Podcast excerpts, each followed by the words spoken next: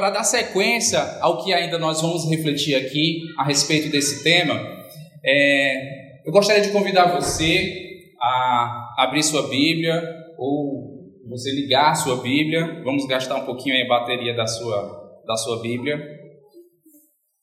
Eu gostaria de convidar você a abrir sua Bíblia no Evangelho de Mateus, no capítulo 28, os versículos 18 ao 20.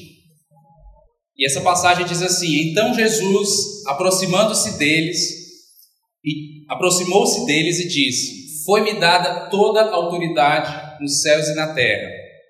Portanto, vão e façam discípulos de todas as nações, batizando-os em nome do Pai e do Filho e do Espírito Santo, ensinando-os a obedecer a tudo o que eu ordenei a vocês e eu estarei sempre com vocês até o fim dos tempos.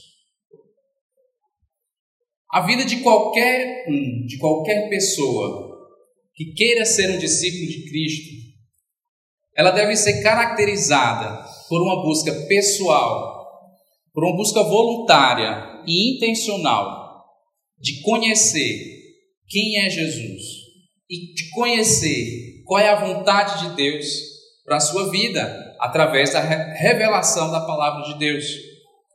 A busca permanente pela revelação de quem é Jesus e qual é a vontade de Deus para a minha vida de forma pessoal é a essência do que significa ser um discípulo de Cristo.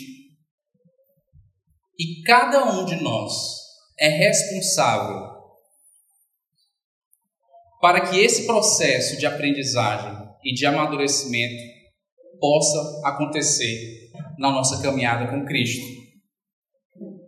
Cada um de nós é responsável para que esse processo de aprendizagem e de amadurecimento possa acontecer na nossa caminhada com Cristo. E quando nós falamos sobre ser discípulo nesses termos, nos termos da nossa responsabilidade pessoal em ser um discípulo, isso pode dar a entender que o que estamos falando aqui é que o discipulado é um processo solitário. Mas não é isso. Não é isso que a gente quer dar a entender através de compartilhar que o discipulado é um processo em que os maiores responsáveis somos nós mesmos. Não é isso que queremos dar a entender. O processo de se tornar um discípulo de Cristo não é um processo solitário. Para reforçar isso, eu quero repetir, quero que você leia, se possível, você anote no seu celular, na sua agenda. O processo de se tornar um discípulo de Cristo não é um processo solitário. Discipulado não é algo que você faz sozinho. Não é um processo solitário. E nós queremos reafirmar isso e dizer que nós desejamos que todos aqui sejam discipulados, que sejam acompanhados, que tenham pessoas que possam acompanhar vocês nesse processo de aprendizagem e de amadurecimento da vida espiritual. Mas nós queremos também aqui deixar claro e reforçar isso para que a gente possa entender que nós somos os maiores responsáveis para que esse processo de aprendizagem e amadurecimento que chamamos de discipulado aconteça na nossa caminhada com Cristo. Nós somos os maiores responsáveis. Quando afirmamos que a essência do discipulado está na busca pessoal, na qual eu mesmo, de forma proativa, vou buscar o conhecimento de Jesus e da vontade de Deus para a minha vida. Quando eu individualmente busco esse crescimento, busco esse amadurecimento, e me torno responsável por esse processo de aprendizagem, Isso não quer dizer que a figura de um discipulador, a figura de um mentor na sua vida não é importante, de maneira nenhuma. Na realidade, ao contrário, nós gostaríamos aqui que todos estivessem buscando isso e procurando isso. Ser discipulado por, por alguém com quem você se relaciona, com quem você confia. Seja alguém do seu pequeno grupo, seja alguém aqui da própria, na nossa própria comunidade, seja alguém da sua própria casa. Bom seria se todos nós estivéssemos sendo discipulados pessoalmente. E bom seria que nós tivéssemos não somente um discipulador ou um mentor, mas vários. E na realidade, isso é algo que seria bom se a gente buscasse para as nossas vidas pessoas que pudessem ser mentores e discipuladores em várias áreas da nossa vida. Que você buscasse conselheiros de relacionamento, que você buscasse consultores financeiros para a sua vida, que você buscasse discipuladores espirituais ou mentores profissionais para a sua vida. Isso seria fantástico para você.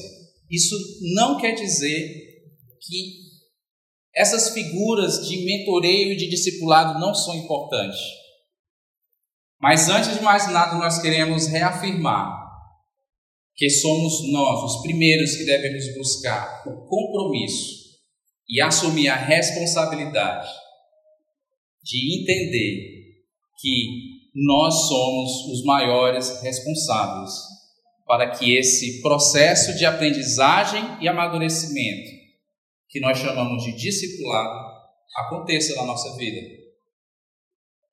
Eu e você somos os responsáveis. Não é o líder do seu PG, não é a igreja, não é o pastor, não é qualquer mentor ou discipulador. Você é o maior responsável para que o processo de crescimento e amadurecimento da sua vida espiritual aconteça na sua caminhada com Cristo. E sabe por quê? Porque um verdadeiro discípulo precisa, antes de mais nada e antes de mais ninguém, ele mesmo precisa desejar estar com seu mestre e ver o caráter dele formado em si mesmo. Eu não posso desejar por você que você esteja com Jesus. Eu posso até esperar que você queira isso. Mas um verdadeiro discípulo, ele mesmo precisa desejar estar com o seu mestre e ver o caráter do seu mestre formado nele mesmo. Por isso, para que a gente possa ser realmente um discípulo de Cristo, é necessário que a gente deseje estar com Cristo que a gente busque voluntariamente, espontaneamente e de forma intencional conhecer quem é Cristo. Porque não há nenhum processo dentro de igreja ou nenhuma pessoa que se disponha a discipular você que vai de fato lhe transformar num discípulo de Cristo se você não desejar, antes de mais ninguém, conhecer quem é Cristo e desejar estar com Ele. Por isso, antes de mais nada, você precisa desejar isso.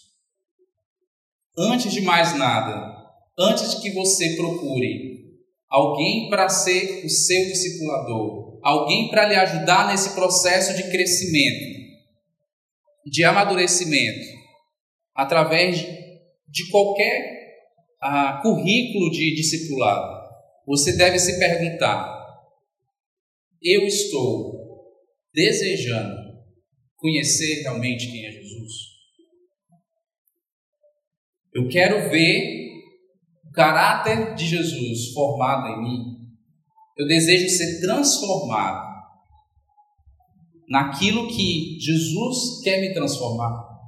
Então, são perguntas que nós devemos fazer antes de sequer querer começar um processo de discipulado. Porque o processo de se tornar um discípulo de Cristo começa com você desejar ser transformado em um Cristo. Desejar ser como ele é. Um discipulador ele pode ter um papel muito importante nesse processo. Ele pode lhe orientar a você encontrar o melhor caminho nessa busca de conhecer o Senhor e de buscar saber qual é a vontade de Deus e discernir a voz de Deus quando Deus se revelar a você.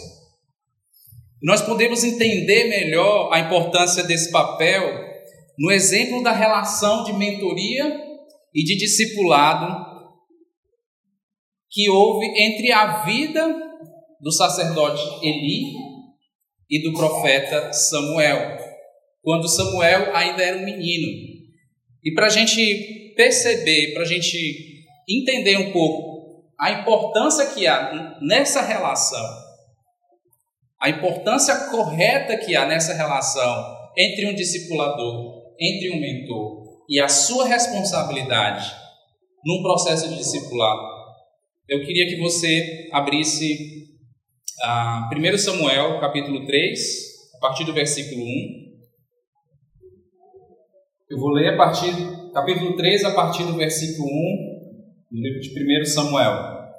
Enquanto isso, o menino Samuel servia ao Senhor, ajudando Eli. Naqueles dias, as mensagens do Senhor eram muito raras e visões não eram comuns. Certa noite, Eli, que estava quase cego, tinha ido se deitar. A lâmpada de Deus ainda não havia se apagado, e Samuel dormia na casa do Senhor, onde estava a arca de Deus. De repente, o Senhor chamou: Samuel. O menino respondeu: Estou aqui. Ele se levantou e correu até onde estava Eli. Estou aqui, o Senhor me chamou?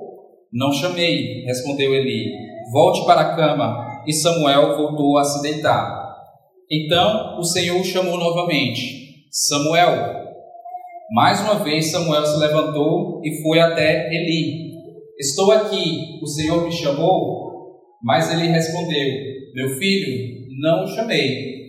Volte para a cama. Samuel ainda não conhecia o Senhor porque nunca havia recebido uma mensagem dele. O Senhor o chamou pela terceira vez e novamente Samuel se levantou e foi até Eli. Estou aqui, o Senhor me chamou. Então Eli entendeu que era o Senhor que chamava o menino. Por isso disse a Samuel: Vá e deite-se novamente. Se alguém o chamar, diga: Fala, Senhor, pois o teu servo está ouvindo.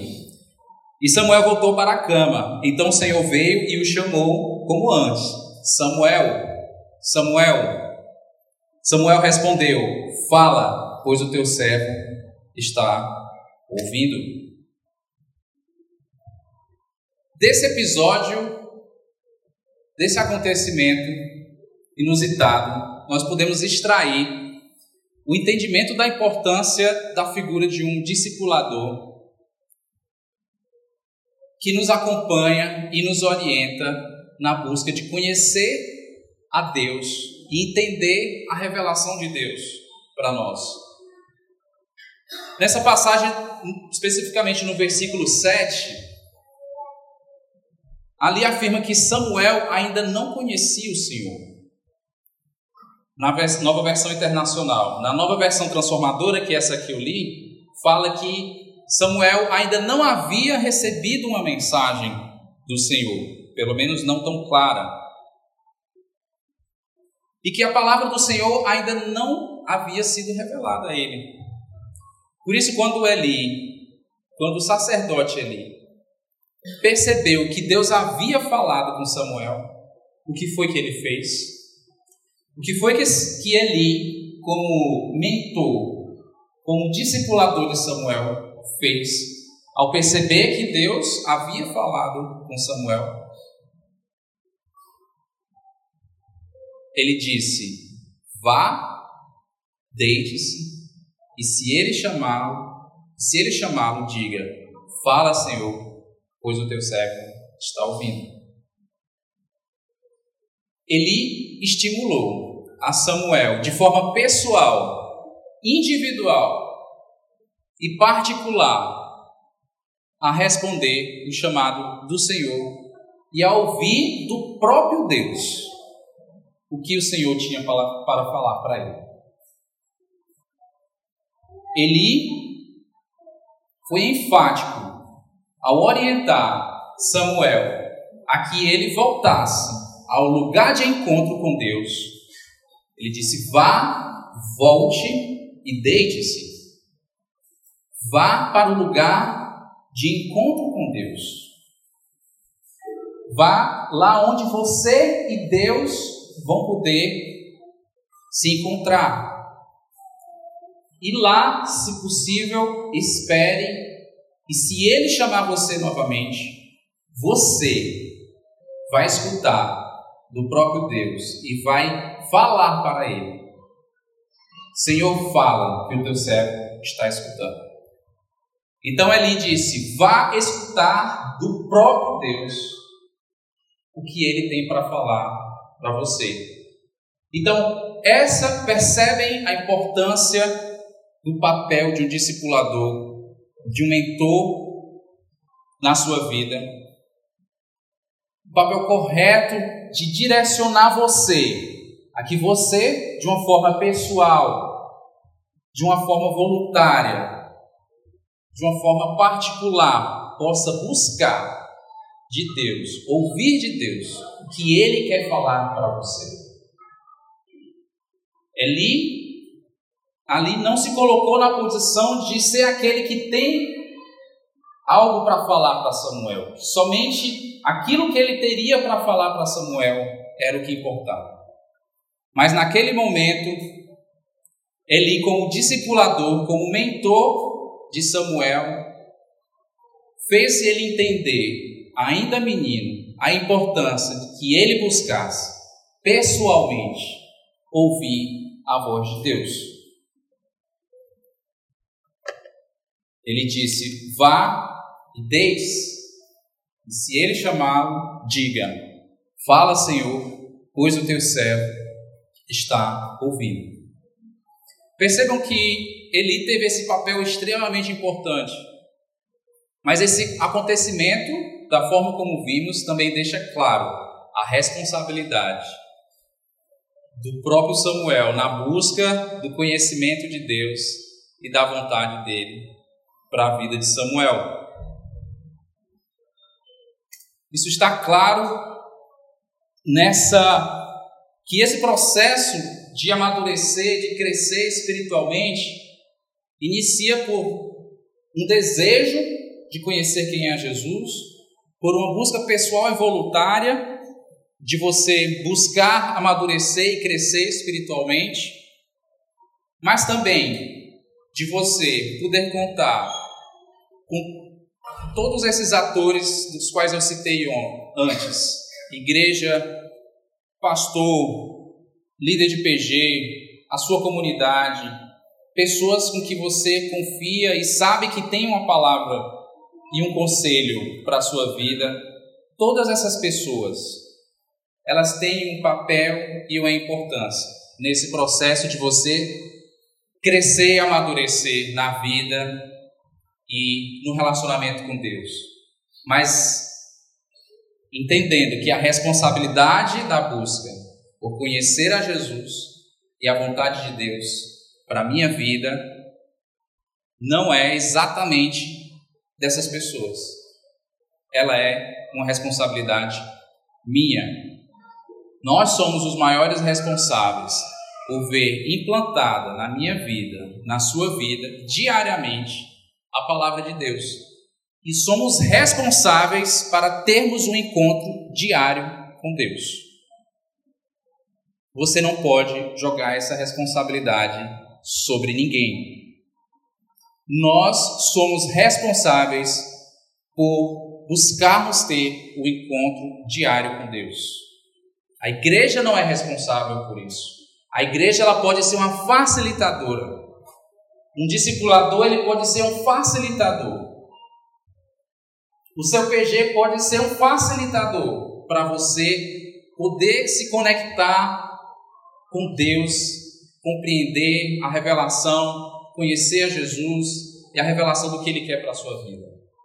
Mas somos nós que devemos buscar e nos responsabilizar para que a gente possa ter diariamente esses encontros com Deus. Dito isso, eu queria voltar com vocês a um analisar o ciclo de aprendizagem que nós já vimos aqui nas, nas mensagens prévias da série.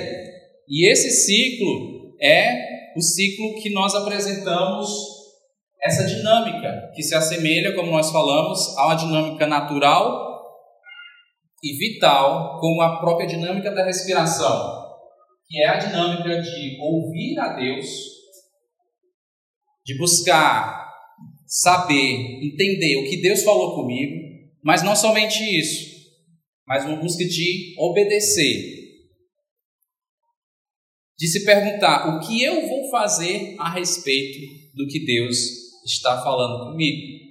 É um ciclo que tem duas partes centrais que dá a entender que somente fazer essa pergunta, o que Deus falou comigo, significa que você apenas vai ficar na metade do caminho.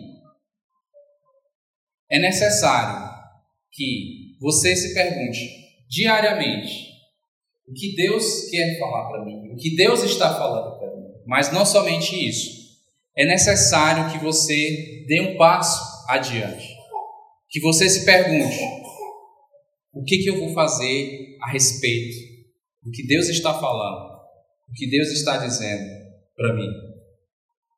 Essa é uma consequência natural da nossa busca. Por ouvir o que Deus está falando conosco. É uma consequência natural buscarmos assumir esse compromisso de buscarmos entender, refletir o que é que eu vou fazer a respeito do que Deus está falando?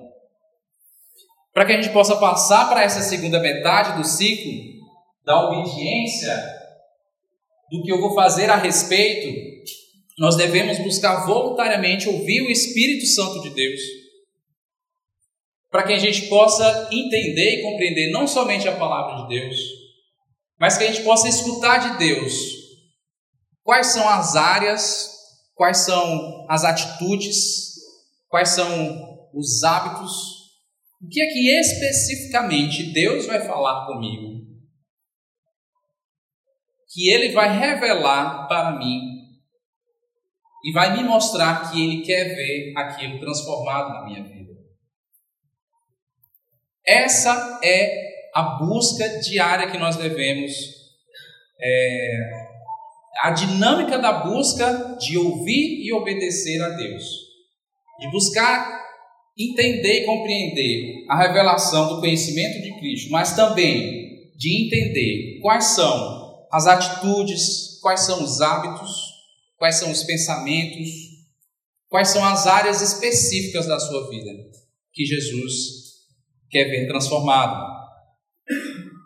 E para refletir com mais profundidade sobre essa segunda metade do caminho do ciclo de aprendizagem, dessa segunda metade do que eu vou fazer a respeito do que Deus está falando para mim. Eu queria, gostaria de novamente ler com vocês a, o, o, a passagem de Mateus 28, do 18 a 20, que foi que eu comecei a, esta mensagem. E ela diz assim: Então Jesus aproximou-se deles e disse: Foi-me dada toda a autoridade nos céus e na terra. Portanto, vão e façam discípulos de todas as nações, batizando-os em nome do Pai e do Filho e do Espírito Santo, ensinando-os a obedecer a tudo que eu ordenei a vocês. E eu estarei sempre com vocês até o fim dos tempos. Essa passagem que é bem conhecida, né, inclusive ela recebe até uma, um título, né, que é a passagem da grande comissão de Jesus para a igreja. O próprio Jesus, ele nessa instrução final aos seus discípulos, ele explica o processo que nos leva a nos tornar verdadeiros discípulos dele. Esse trecho do Evangelho ele relata essa, esse momento é um relato da passagem onde os onze discípulos se tornariam apóstolos de Jesus, eles vão para Galiléia para o local onde Jesus havia indicado que encontraria com eles. E ali eles ouvem, encontram com Jesus e ouvem Jesus dizer essas instruções para ele. Ouvem, ouvem Jesus falar: Vão e façam discípulos de todas as nações, e batizem-os em nome do Pai e do Filho e do Espírito Santo. Percebam aqui mais uma vez que estes eram os que estavam buscando de forma pessoal e voluntária. Estes eram os que estavam buscando ouvir o que Jesus tinha para falar para eles. Eles buscaram um lugar de encontro com Jesus. Jesus marcou um encontro com eles e eles foram ao local onde Jesus disse que encontraria. Então, foi uma busca voluntária, foi uma busca intencional deles irem até onde Jesus está. Percebem a dinâmica do que é ser de fato e de verdade um discípulo de Cristo? Você precisa desejar estar com Ele. Você precisa trilhar o caminho, se possível, até ultrapassar obstáculos, para que você possa encontrar com Ele porque é no lugar do encontro com Jesus. Quando você vai, quando você dá o passo em direção aonde Jesus encontra com você, é que naquele local ele vai revelar qual é a vontade dele para a sua vida. E assim, nesse episódio, neste momento em que é relatado a grande comissão onde Jesus ordena aqueles discípulos: vão e façam discípulos, aquilo só aconteceu porque eles se deslocaram, eles tiveram uma ação em direção ao encontro com Jesus. E eles estavam ali para ouvir o que Jesus tinha a dizer. Mas a fala de Jesus, na sequência daquilo que ele estava falando, reforça como o processo de se tornar um verdadeiro discípulo de Cristo não se encerra apenas no ouvir. Na sequência da fala de Jesus, ele reforça esse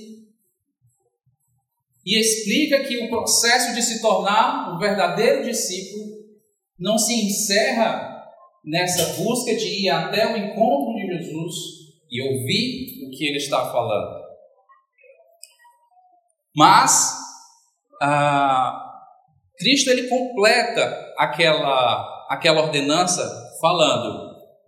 Ele começa: Vão e façam discípulos de todas as nações, batizando-os em nome do Pai, e do Filho e do Espírito Santo, ensinando-os a obedecer a tudo que eu ordenei a vocês. O processo de se tornar um verdadeiro discípulo de Cristo se inicia com o ouvir, com o buscar o que Deus está falando para mim. O processo de se tornar um discípulo de Cristo se inicia com esse movimento, o movimento que esses discípulos fizeram de se deslocar, de ir até o encontro do Mestre, de desejar estar com Ele. Mas ele não se encerra aí. E a fala de Jesus reforça que o processo de se tornar um discípulo dele não se, não se encerra aí, se inicia no lugar onde você escuta. É o início, é onde começa a aventura de se tornar um discípulo de Cristo. Porque a partir do momento que você se desloca e você vai ao encontro de Cristo, e que você entende aquilo que Deus está falando para você, esse processo ele continua através do obedecer, através do nosso compromisso em se perguntar o que eu vou fazer a respeito.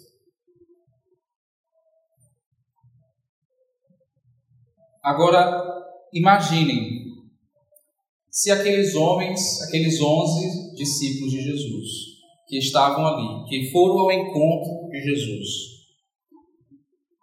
que foram escutar o que Jesus tinha, tinha para dizer, se eles tivessem encerrado esse processo ali, se eles tivessem apenas escutado e não tivessem tomado nenhuma ação se eles não tivessem assumido o compromisso daquilo que eles iriam fazer a respeito do que Jesus estava falando para eles.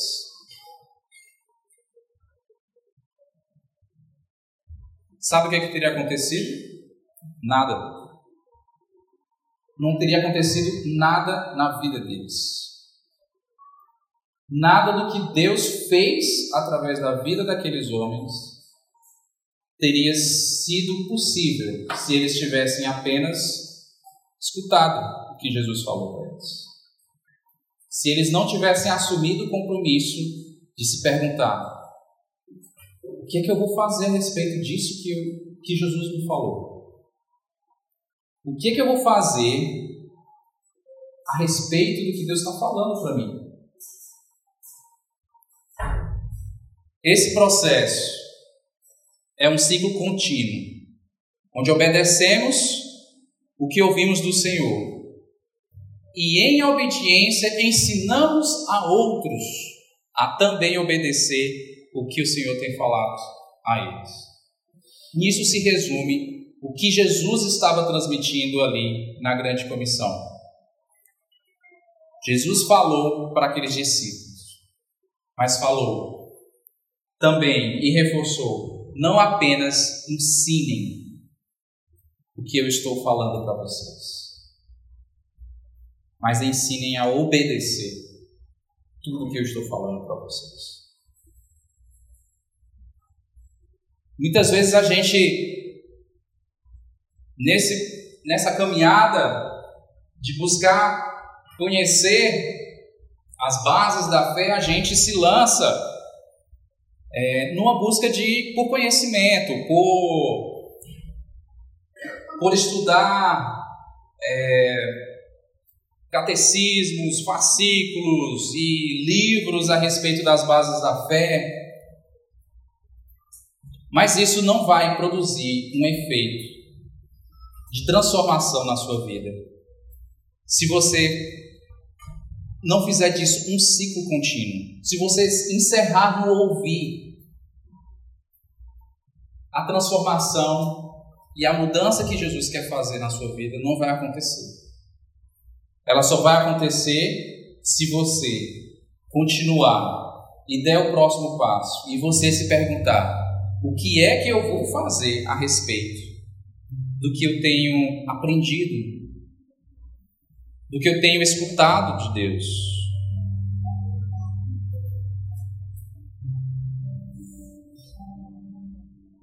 Se nós somente ouvirmos e não praticarmos e não obedecermos aquilo que Deus está nos falando. Tiago, apóstolo Tiago fala na sua carta que nós iremos se assemelhar a um homem que olha a sua face no espelho e depois de olhar para si mesmo sai e logo esquece a sua aparência.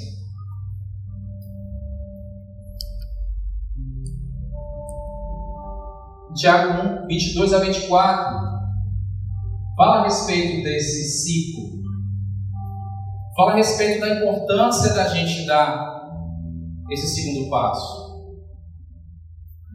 Sejam praticantes da palavra e não apenas ouvintes, enganando vocês mesmos. Aquele que ouve a palavra, mas não a põe em prática, é semelhante a um homem que olha a sua face no espelho e depois de olhar para si mesmo sai e logo esquece a sua aparência.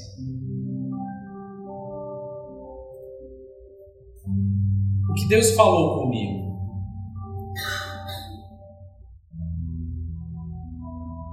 Isso é muito importante. Eu queria que você entendesse isso e gravasse isso nessa noite. Você precisa buscar de forma voluntária, de forma intencional. Buscar ouvir a voz de Deus e se perguntar que Deus tem falado comigo. Você deve buscar entender que é responsabilidade sua buscar ouvir a voz e ter um encontro real com Jesus todos os dias. Mas também você precisa entender que não devemos parar por aí. Que nós devemos seguir para o próximo passo e se perguntar: o que eu vou fazer a respeito? Só alcançaremos a verdadeira transformação, a verdadeira mudança e o verdadeiro crescimento espiritual quando chegarmos ao ponto de ouvirmos o que Deus está nos falando e assumirmos o compromisso a respeito da que vamos fazer com o que Ele está nos falando. A palavra de Deus nos instrui: sejam praticantes, não apenas ouvintes, enganando a vocês mesmos. O que, que eu vou fazer a respeito. Eu queria deixar, para concluir essa mensagem, a gente já está chegando ao final, uma promessa de Deus para você. Uma promessa que não é, não sou eu que estou fazendo, mas uma promessa que Deus faz a cada um de nós. que ao meditar a respeito daquilo que Deus está falando com você e do que você vai fazer a respeito, você pudesse lembrar dessa promessa de Deus. Mas o homem que observa atentamente a lei perfeita, que traz a liberdade e persevera na prática dessa lei, não esquecendo o que ouviu, mas praticando, será feliz naquilo que fizer. Eu queria deixar essa promessa de Deus para você. Isso que temos compartilhado aqui não é apenas mais um método para que você possa, entre todos os métodos ou metodologias que surgem, para que você possa acrescentar mais um à sua agenda. Isso que temos compartilhado aqui com toda a comunidade é um alerta e um apelo para que a gente possa assumir a nossa responsabilidade no processo de crescer e amadurecer como discípulo de Cristo. E Deus promete que se você que se você ouvir o que ele está falando e colocar em prática, ou seja, que se você obedecer a voz dele, a despeito de tudo que o mundo aí fora diz sobre felicidade, ele diz que de fato vai fazer de você um homem ou uma mulher feliz. Ouvir e obedecer a Deus é como um oxigênio para o nosso espírito. É o que traz vitalidade, é o que traz transformação, é o que traz amadurecimento. Processo de sermos discipulados ou de discipular alguém acontece quando a gente ajuda alguém a respirar esse ar. Mas é necessário que a gente busque voluntariamente e pessoalmente esse ar que nos traz vida, que nos traz crescimento e nos traz transformação. Não se vive uma vida plena respirando somente com a ajuda dos outros. Isso não é discipulado. Isso é dependência. É como viver num estado vegeta vegetativo. Você precisa aprender a respirar por conta própria. Inspirar e expirar o ar que nos traz vida, crescimento e transformação. E o verdadeiro discipulado vai lhe tornar capaz, não somente de você respirar por conta própria, mas vai tornar você capaz de ajudar outros a também respirar por conta própria. Eu queria que você ficasse de pé e eu queria que você fizesse desse louvor agora uma oração. Eu queria que você falasse para Deus: Deus, eu não quero só respirar com a ajuda de outros. Eu não quero viver num estado espiritual vegetativo, dependendo de outros. Senhor, me ajuda a respirar por conta própria. Pelo Teu Espírito Santo, que o ar, que o Teu Espírito Santo sopra sobre a nossa vida, sobre a minha e a sua vida, possa ser o ar que nós respiramos hoje e todos os dias.